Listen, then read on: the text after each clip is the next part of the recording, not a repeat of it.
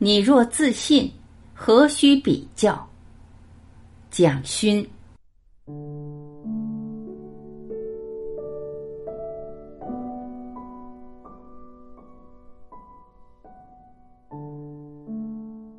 许多人喜欢比较，比身上是不是穿名牌的服装，开的车是不是宝马或是捷豹。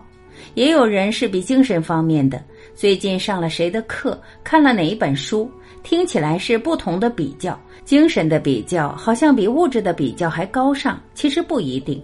作者认为，有比较之心就是缺乏自信，一味跟他人比，迟早会走向物化。人有时候也很奇怪，会依靠外在的东西让自己有信心。譬如说，我小时候，大部分的孩子经济条件不好，营养也不好。但有一个同学长得特别高大壮硕，他走起路来就虎虎生风，特别有信心。人类的文明很有趣，慢慢发展下来，你会发现，人可以有各种不同的方式使自己有信心，但前提是要有一个比较成熟、比较丰富的文化支持。譬如说，我虽然很矮，可是我在另一方面很高大。可能是在心灵方面，或者精神方面，或者有某一方面特殊技能。我很期盼有这样的一种社会，这样的文化出现，让每一个人有他自己不同的价值。我们的社会的确已经在走向多元。举例来说，现在有很多地方都要求无障碍空间的设计。我小时候哪里有这种东西？残废就残废嘛。可是我们现在也不用这样的称呼了，因为它并没有废。这不只是一个名称的改变，而是人们重新思考过去所做的判断对不对。过去的残就是废，就是没有用的人，但现在发现他不是，他可能有其他很强的能力可以发展出来。我想这就是多元社会一个最大的基础，人不是被质化的。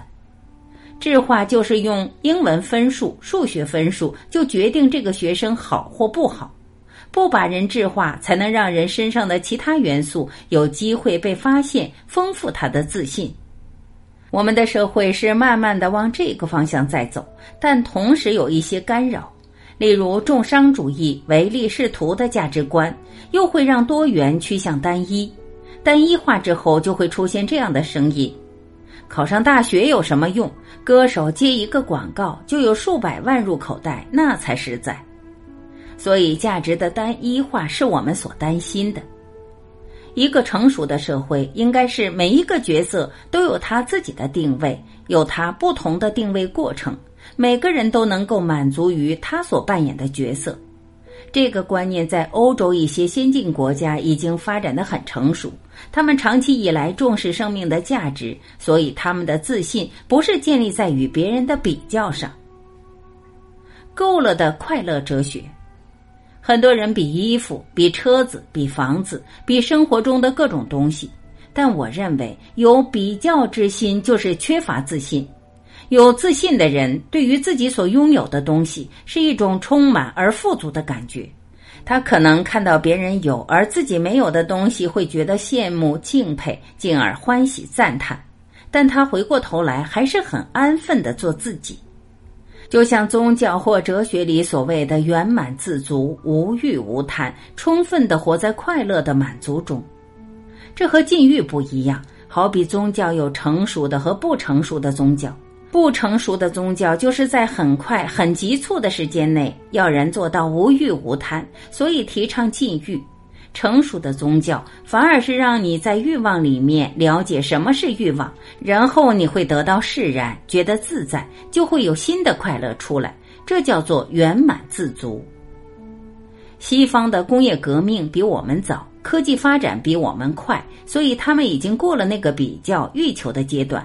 反而回来很安分的做自己，他不会觉得赚的钱少就是不好，或是比别人低贱，也不会一窝蜂的模仿别人、复制别人的经验。在巴黎，从来不会同时出现四千多家蛋挞店，这是不可能会发生的事。可是，你会在城市的某一个小角落闻到一股很特别的香味，是咖啡店主人自己调出来的味道。二十年前你在那里喝咖啡，二十年后你还是会在那里喝咖啡，看着店主人慢慢变老，却还是很快乐的在那里调制咖啡。这里面一定有一种不可替代的满足感吧？我觉得每一次重回巴黎，最大的快乐就是可以找回这么多人的自信。每一个角落都有一个人的自信，而且安安静静的，不想去惊扰别人似的。譬如冰淇淋店的老板，他卖没有牛奶的冰淇淋，几十年来店门前总是大排长龙，但他永远不会想说多开几家分店。他好像有一种够了的感觉，那个够了是一个很难的哲学。我就是做这件事情很开心。每一个吃到我冰淇淋的人也都很快乐，所以够了。这种快乐是我一直希望学到的。